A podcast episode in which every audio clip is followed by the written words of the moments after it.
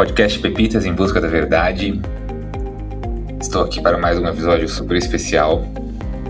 Para quem nos escuta, acabamos de passar por um episódio com o Shanti Maia, que ele contou a história da vida dele, parte da história da vida dele, e ele nos indicou o Lokesh. Tudo bem, Lokesh? Oi, tudo bem. Lokesh, como que você conhece o Shanti?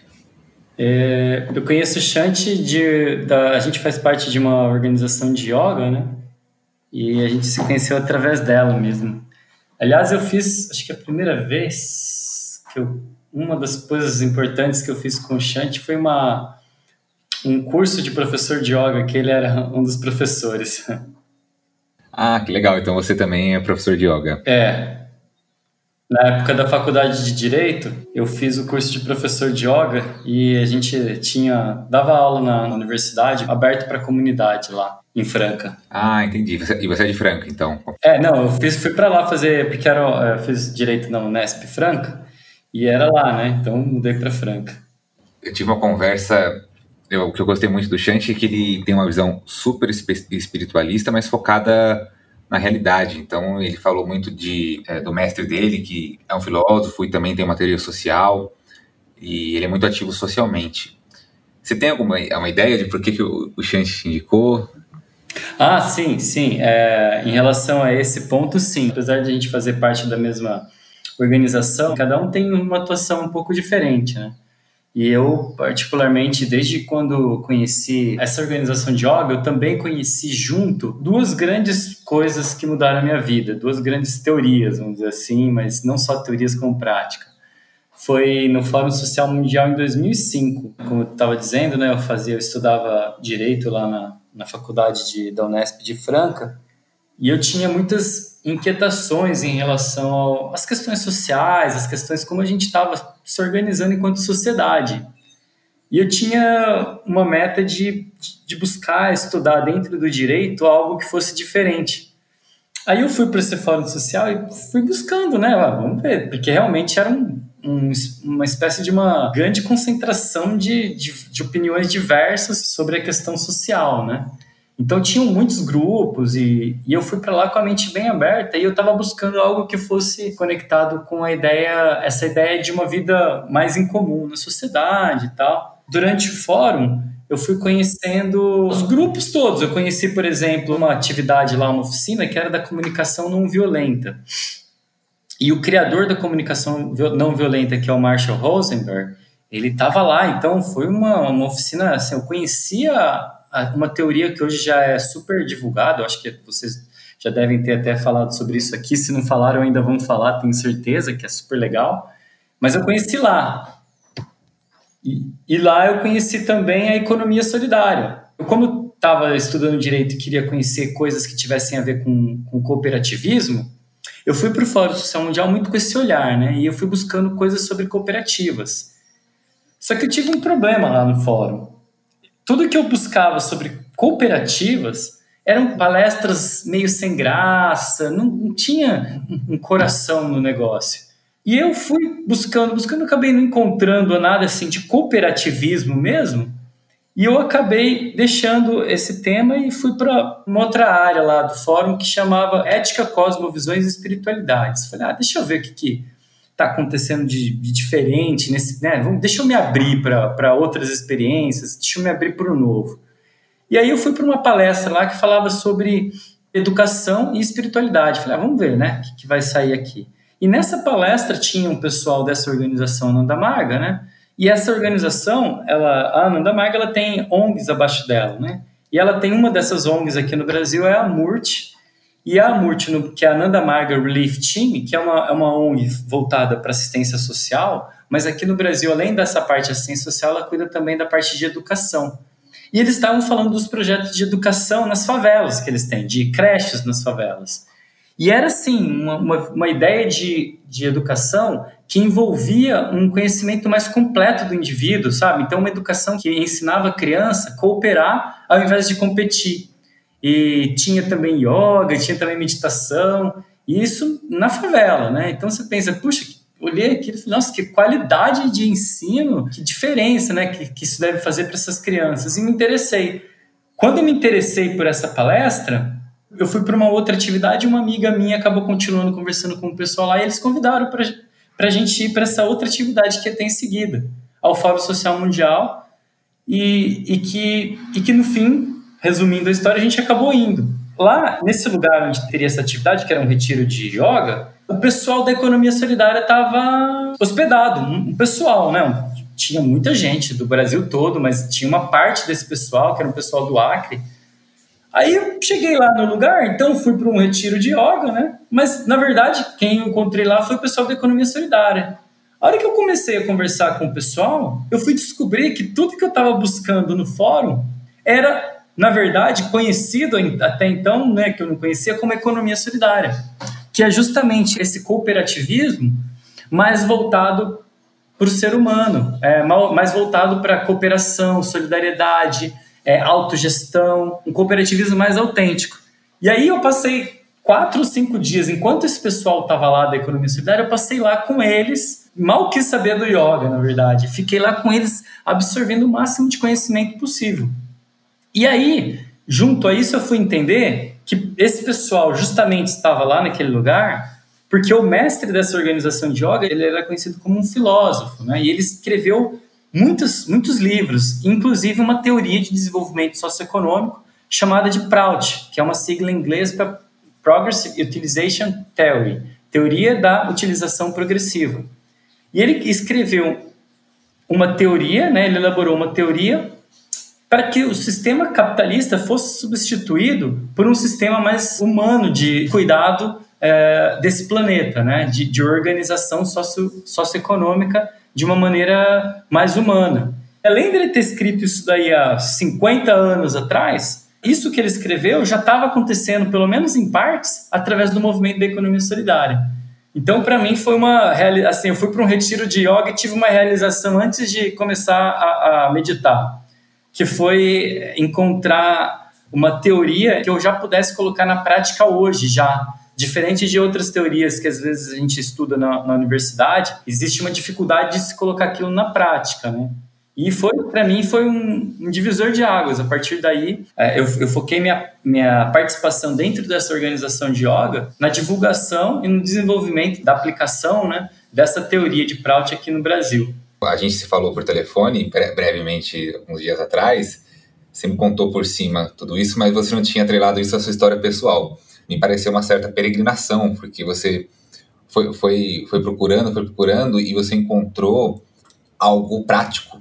Então, eu imagino o efeito que deve ter sido ver essas teorias já sendo aplicadas na prática. Eu também queria pontuar que que a gente tem muito conversado aqui, a gente nunca falou de comunicação não violenta. Eu pratico, já li o livro do Marshall Rosenberg, e a gente vem discutindo muito no podcast essa mudança de paradigma, né, do competitivo para o colaborativo. Conversamos já sobre campos mórficos, na parte da biologia, já citamos o trabalho do Bruce Lipton, que também fala de colaboração, contrapondo a, a competição.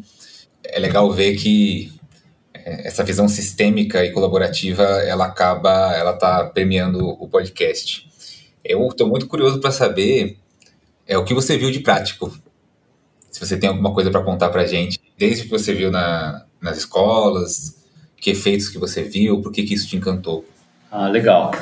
É, então, quando eu conheci né, essa teoria, logo em seguida é, eu fui, obviamente, estudar, né, fui ler os principais livros que a gente tinha aqui já no, no Brasil traduzido e também fui buscar materiais que estavam ainda em inglês.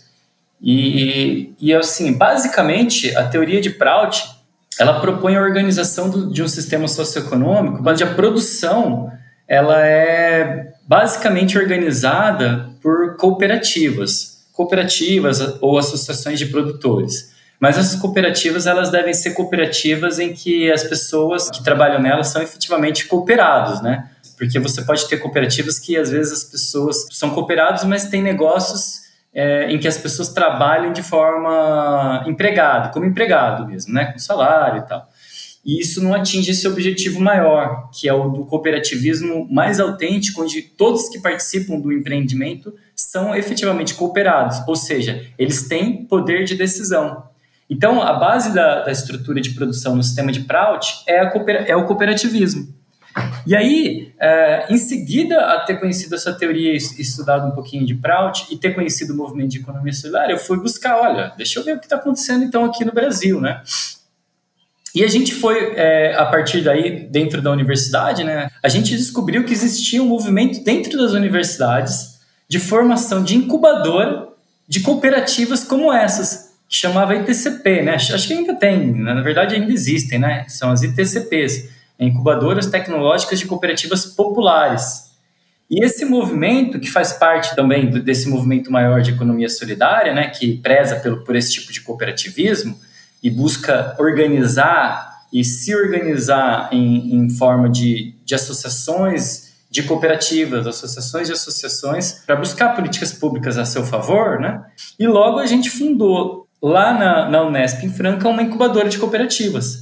E aí a gente foi ver que realmente em Franca já, existia uma, uma demanda de grupos que já estavam formados, mas precisavam desse apoio. Então, o que, que a gente começou a perceber? Que não adianta a gente falar em cooperativismo se ele não ocorrer na prática. E não adianta ele ocorrer na prática se a gente não se preparar para uma reorganização, até mesmo cultural.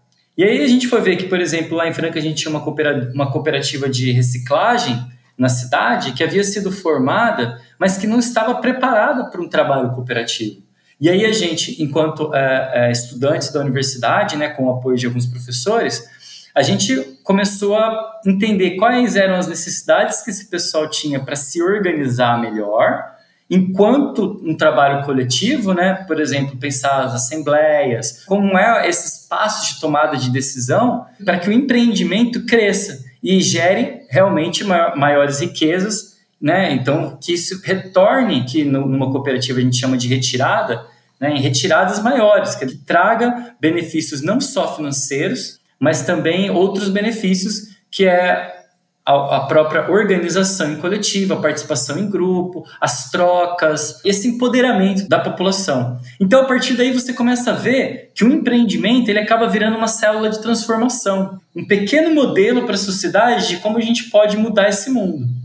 E aí a gente foi fazer isso nessa, nessa cooperativa e a gente foi percebendo que as pessoas que trabalhavam na cooperativa foram se transformando, elas foram entendendo melhor a lógica do trabalho cooperativo, foram reduzindo aquelas iniciativas mais individualistas e passaram a cooperar melhor.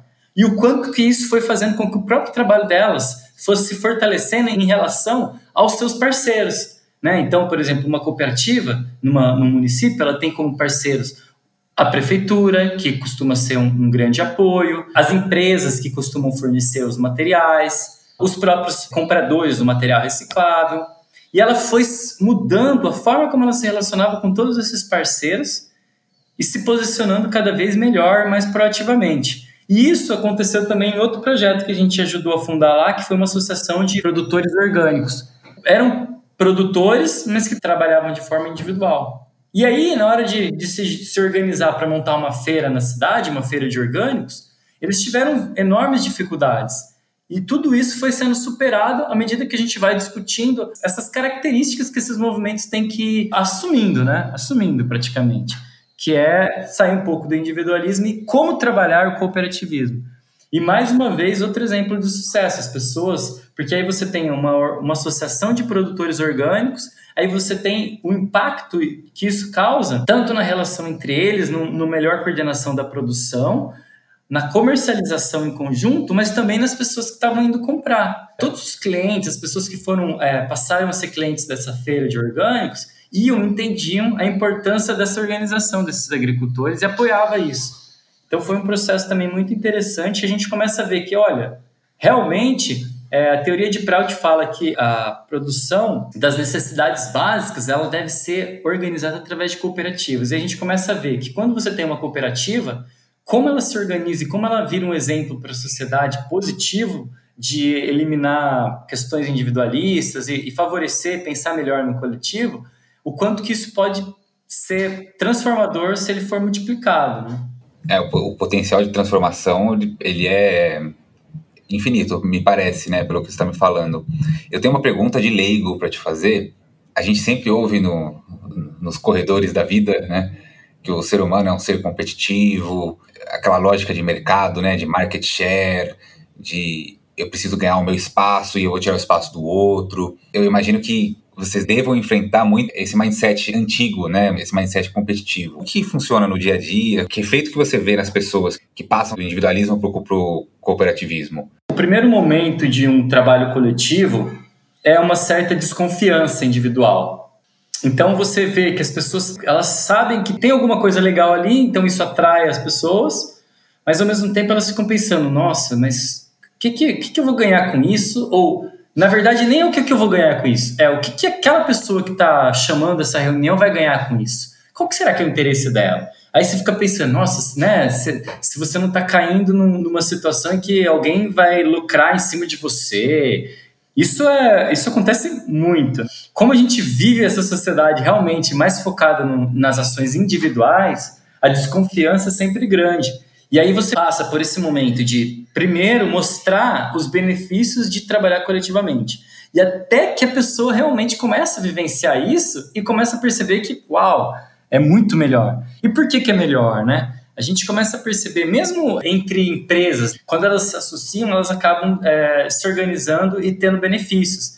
Empresas que são, muitas vezes, que, que competem entre si, né? Então, por exemplo, mesmo na questão da, da reciclagem, que hoje é cada vez mais uma, uma obrigação das empresas que colocam as embalagens no mercado, embalagem dos seus produtos, elas têm que, de alguma maneira, contribuir para que eles sejam retirados, que eles não se tornem lixo nos lixões, né? que eles sejam é, reciclados, que eles sejam reaproveitados, que é o que se chama de logística reversa. E o que a gente vem observando no, num grande movimento assim, de grandes empresas, empresas que têm realmente um grande poder econômico, é que elas vêm se associando para trabalharem juntas a logística reversa. E aí elas se associam e acabam buscando justamente cooperativas de catadores de material reciclável para fazer parcerias, né? No, nos nossos empreendimentos é, que são individualistas por natureza, que são empresas na mão de poucas pessoas, na verdade, formada por trabalhadores, elas mesmas já estão percebendo o poder da associação.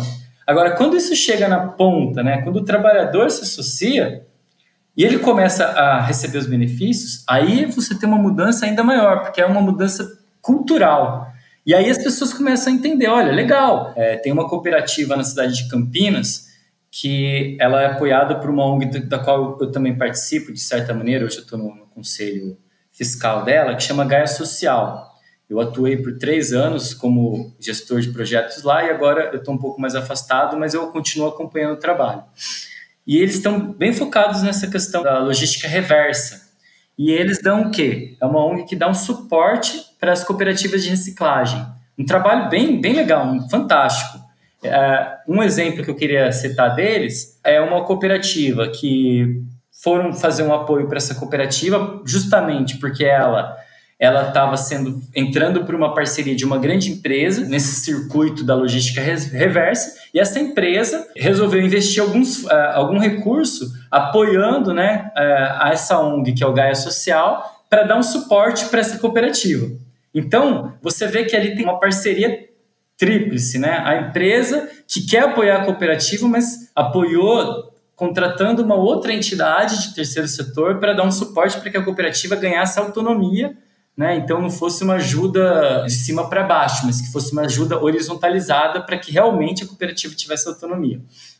E aí o Gaia Social entra na jogada. Claro, a cooperativa é, recebe de braços abertos a partir de uma reorganização do trabalho e uma reorganização da, da administração, da forma como eles estavam se entendendo ali, né? Eles saem de uma renda de 300 reais mensais para 900 reais. Quer dizer, eles conseguiram triplicar o, o, o valor que eles recebiam.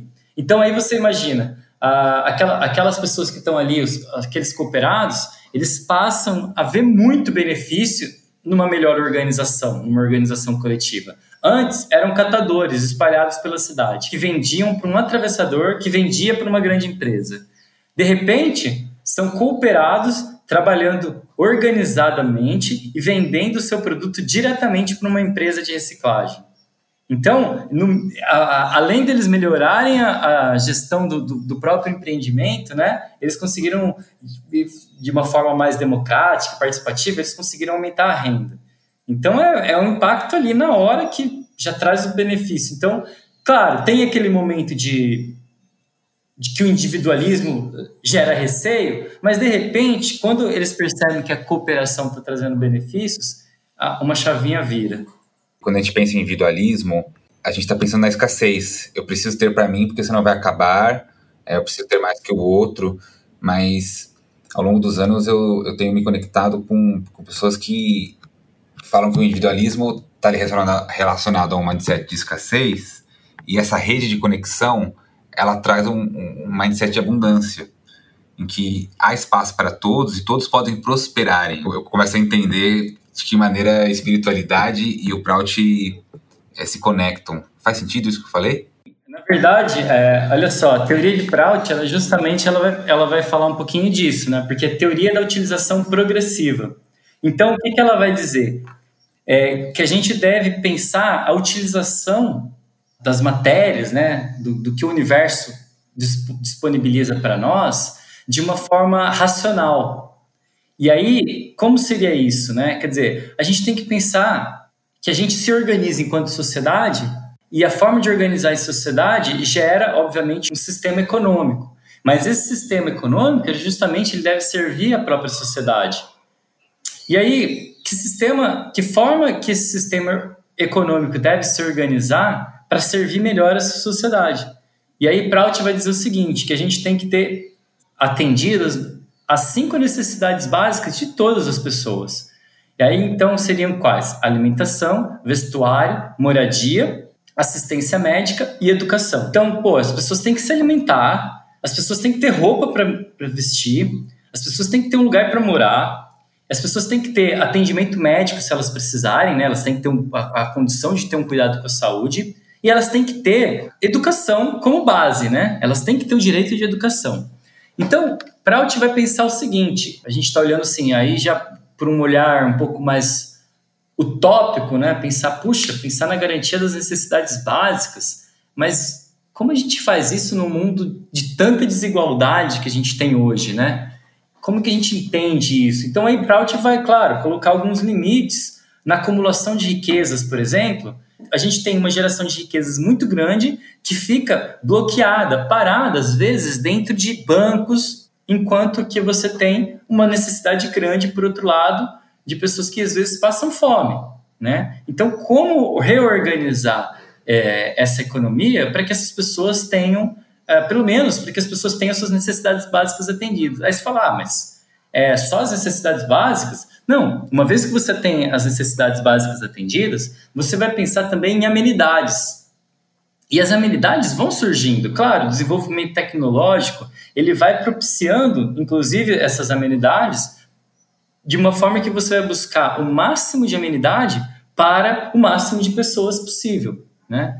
E aí, uh, não, então não quer dizer que uma pessoa que hoje tem uma riqueza muito grande, ela está abrindo mão da sua riqueza. Não, essa melhor distribuição vai fazer com que todos vivam bem. É, é justamente uma visão um pouco é, diferente. Mas, claro, é um caminho aí a se trilhar, né? E aí Prout vai justamente dar alguns, alguns elementos de como a sociedade pode se reorganizar para lenta, assim, progressivamente, como ele vai dizer na né, teoria da utilização progressiva, a gente sair do espaço que a gente tem hoje de alta competitividade e, e exclusão social para um espaço de mais cooperação e mais inclusão social, né? Ele vai traçar esses, esse caminho que uma, como a gente falou, uma dessas estratégias é a questão do cooperativismo, né? Favorecer e fortalecer, aumentar, né, a criação de cooperativas, associações de produtores, do trabalho cooperado para gerar mais é, mais renda e riqueza de forma partilhada. Você me falando isso também me lembra um livro que eu li recentemente chamado O Grande Potencial, em que os potenciais de inteligência de uma pessoa, sei lá, eu tenho minha inteligência é 100, então eu vou fazer alguma coisa nível 100, né? E a sua inteligência, sei lá, é 200, você vai fazer alguma coisa nível 200. Mas se a gente está junto, vai ser 100 vezes 200. Então as, as inteligências somadas, elas sempre são progressivas. Então, a colaboração ela gera uma riqueza muito maior em termos de, de processo, de resultado, de, de, experiência, de qualidade da experiência que você vive, né? Estou falando isso muito também no, no, em termos de processos criativos que a gente tem aqui na produtora. E os resultados têm sido fantásticos, porque é, eu cresci pensando, não, eu sou o cara original, eu, sou, eu, eu tenho ideias criativas. Mas quando você coloca uma ideia na roda e a pessoa improvisa em cima daquela ideia ou vice-versa, você chega em resultados muito mais, muito mais profundos, muito mais potencial, é, muito mais sólidos, assim, que você sabe que é nítido que sozinho, individual, individualmente, você jamais conseguiria fazer isso. É, isso é, nossa, isso é, isso é o melhor de você poder trabalhar num ambiente que permite né, a cooperação. É muito realizador você poder participar de um espaço desse. É aquela coisa que quando você chega no final, você sai se sentindo realizado. Né? Sim, porque nessas necessidades básicas, que eu tenho a impressão é que uma das grandes necessidades também é a de expressão. Né? Num ambiente competitivo, né, em que você está sempre por um fio, você não consegue se expressar. Né? Num ambiente colaborativo, seguro, você se expressa muito mais livremente. A gente poder transpor com a necessidade de ver experiências, né? Então, aqui no, no nosso país, em que a carga, a carga horária é muito alta, as pessoas elas acabam entrando muito nesse ambiente fechado, individualista, e elas não conseguem se expressar. E quando falo expressar, é viver experiências. Tem acreditado, né? Acumule experiências, não acumule dinheiro. É, então, essa, em relação a esse ponto específico, é interessante, porque a gente, de alguma maneira, eu acho que essa, essa situação que a gente vai vivendo nesses últimos tempos, assim, de até um aumento da pressão que as pessoas sofrem em relação aos trabalhos, à economia, ao modo de vida nas grandes cidades. É, devagarzinho, eu acho que as pessoas estão parando para pensar que, pô, será que isso está certo mesmo?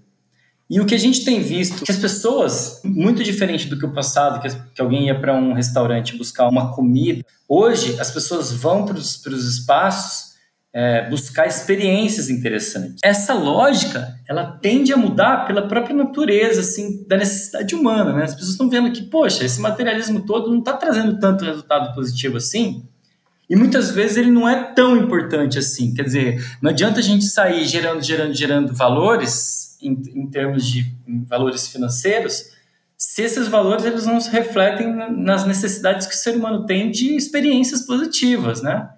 Então aí você tem ou as pessoas ficando doentes, e a gente tem realmente muita gente ficando doente hoje em dia, e essa doença começa na mente, enfraquece o corpo e, e claro, fica um, um espaço mais aberto para a gente ficar suscetível a qualquer coisa, mas também você tem essas outras pessoas que estão se ligando e pensando assim: puxa, será que é isso mesmo que eu quero? E começam a mudar um pouco o caminho das coisas. É, uma das minhas esperanças, pessoal, pessoalmente falando, é que Prout, quando o Sarkar, né, o Prabhat Sarkar criou a teoria de Prout, ele, ele criou a teoria, ele chegou a dizer assim, que se os homens não implantassem essa teoria, se os seres humanos não implantassem essa teoria, as cabras fariam isso. É uma teoria que pressupõe a nossa evolução enquanto ser humano. Se a gente não for capaz de evoluir, a gente não vai nunca ser feliz, a gente não vai realmente se colocar num, num, espaço de avanço. Vai chegar uma hora que não adianta, as pessoas vão entender que não são só as riquezas materiais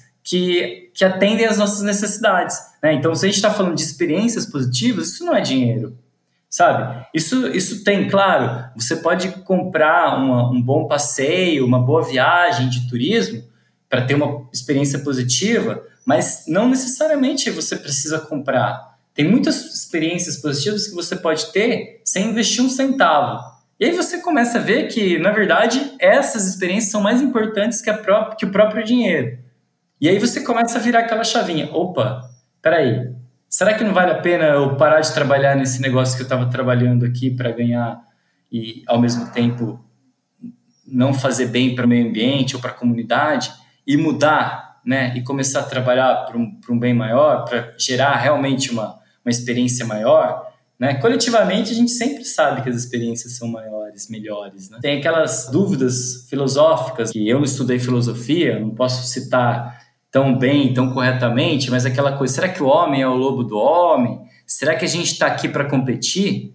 Não. Para nós, na teoria de Prout, para nós no, nesse caminho mais espiritual, a gente sabe que o homem não está aqui para competir, que o ser humano traz dentro de si uma essência de cooperação. Tanto é que as experiências, as melhores vivências ele tem cooperando, como você mesmo acabou de falar, né? Nossa, lindo, faz todo sentido e tá super em sintonia com muita coisa que eu tenho ouvido aqui no podcast em outras áreas, mesmo a questão da, da, própria medicina alopática versus medicina antroposófica e outros tipos de medicina, né? A nova medicina também, que é uma coisa que a gente conversou bastante nos primeiros episódios. Então, estou super feliz de, de, de, ter essa conversa. No final das contas, são, são experiências. Quando eu fiz o meu primeiro filme, eu estudei bastante o, o processo de luto. Tem uma médica, que é a Kubler-Ross, né, que estudou, que criou que, os cinco estágios do luto, e ela fez uma grande pesquisa e quando você pega um doente terminal, por exemplo, você pergunta para ele, ah, do que, o que você mais se arrepende na sua vida de não ter feito, etc, né? A resposta nunca é material. A resposta está sempre voltada para alguma experiência não, não feita. Ah, não, não, não perdoei tal pessoa, não fiz o que eu queria ter feito, não fiz o que meu coração mandava. Então, isso por pesquisa a gente vê que é a grande falta das pessoas, sabe? Então, eu estou muito feliz de conversar com alguém que está dedicando a vida a encontrar maneiras de, de trazer isso numa escala maior. É, muito legal. E é muito legal você ver que quando você começa a buscar esse caminho, você vai encontrando muitas pessoas assim. E aí é, é ainda mais é, prazeroso, sabe? Você encontrar pessoas. Eu que trabalhei nessa, como eu falei, nessa ONG Gaia Social, a gente chegou a ter 120 pessoas, mais ou menos, trabalhando junto, no Brasil inteiro, né? Em projetos pelo Brasil, sabe? Com projetos diferentes de apoio a comunidades, desenvolvimento local, empreendedorismo, é, questões ambientais. Quando chegava no final do ano, que reunia essa, esse pessoal todo, era uma alegria você ver, encontrar pessoas que estão todas estão dispostas a construir algo novo, assim. E eu acabei é, me distanciando para seguir um outro caminho, né? E aí eu encontro essas pessoas até hoje e, e eu acho tão legal, assim, ver que elas também continuam fazendo o, o seu trabalho é, é, muito legal. Por exemplo, tem um agrônomo que ele trabalha ali em, na região de Campinas também agora, e ele vive postando no Instagram dele os trabalhos que ele faz com os produtores na hora de construir a agricultura agroecológica. Então você vê que, puxa, que legal, né? Uma, você vê alguém que está ali lutando, batalhando para a gente não ficar envenenando o solo com um monte de adubo e o quanto que esse trabalho de proteção do solo, da natureza, se envolve com a proteção do ser humano que está por trás, que é quem cuida. E aí as, as oficinas e a, e a, geração de... Pô, eles estão gerando alimentos, né? Que a gente vai comer depois. Então é, é, bem, é bem legal você encontrando essas pessoas, somando esses pontos, fazendo essas, essas redes, né? Criando essas conexões. É muito bacana. Muito legal. Acho que para a gente encerrar, aproveitando que a gente está falando de rede, é, tem a tradição aqui do nosso podcast em que a pessoa que é convidada, ela pode convidar alguém também. Então eu queria saber se no, no meio dessa, dessa rede toda tem alguém que você acha que tem uma história muito legal para me contar, para a gente colocar aqui no podcast, pode ser mais de uma pessoa. Poderia indicar o pessoal dessa ONG que eu trabalhei, que é a ONG Gaia Social, tem a Maíra, ela foi uma mascotinha dos primeiros fundadores. Eles fundaram uma ONG em. Já faz. Acho que o Gaia já tem mais de 25 anos, eles eram todos mestrandos na Unicamp na época. E eles fundaram uma ONG para cuidar de questões ambientais. Ela foi crescendo e, e tomou patamares assim gigantescos de atuação no Brasil todo. E, e, elas fazem um trabalho muito interessante, esse trabalho de rede, porque um, uma coisa que eu achei muito legal quando eu fui para o Gaia é justamente dar a importância das redes em todos os trabalhos que eles fazem, sabe? Então, o primeiro, quando sempre que o Gaia ia trabalhar em algum município, era identificar os parceiros e buscar ver quais são os potenciais de, de apoio entre eles e aí sim começar o trabalho. Eu acho que pode ser muito legal, acho que vai enriquecer muito essa sequência aí de podcast. Vocês falaram, acho que vou indicar a Maíra, que é, acho que ela está como diretora executiva lá hoje. Como ela é assim, tá lá desde o comecinho, ela vai ter bastante coisa legal para falar para vocês. Eu posso ajudar a convidá-la. Tá ótimo então, então eu vou chamar a Maíra, vai ser um grande prazer. Também fui mestrando da Unicamp, então temos uma conexão já. E já queria também te convidar para a gente fazer um outro episódio, Lokesh, sobre os projetos que vocês estão desenvolvendo na pandemia usando Prout. Então, se você tiver abertura, podemos conversar sobre isso também. Ah, legal, claro, com certeza. A gente acabou falando um pouco da base principiológica aqui de Prout, mas é, é sempre bom fazer essa conexão com o que a gente realmente está conseguindo colocar em prática nesses meses agora de pandemia, que, em que mais e mais gente está percebendo a importância de pensar um mundo diferente, né? Um novo mundo que é, a gente sabe que é possível. Então, vamos combinar assim. Na semana que vem nós marcamos e foi um grande prazer. Obrigado.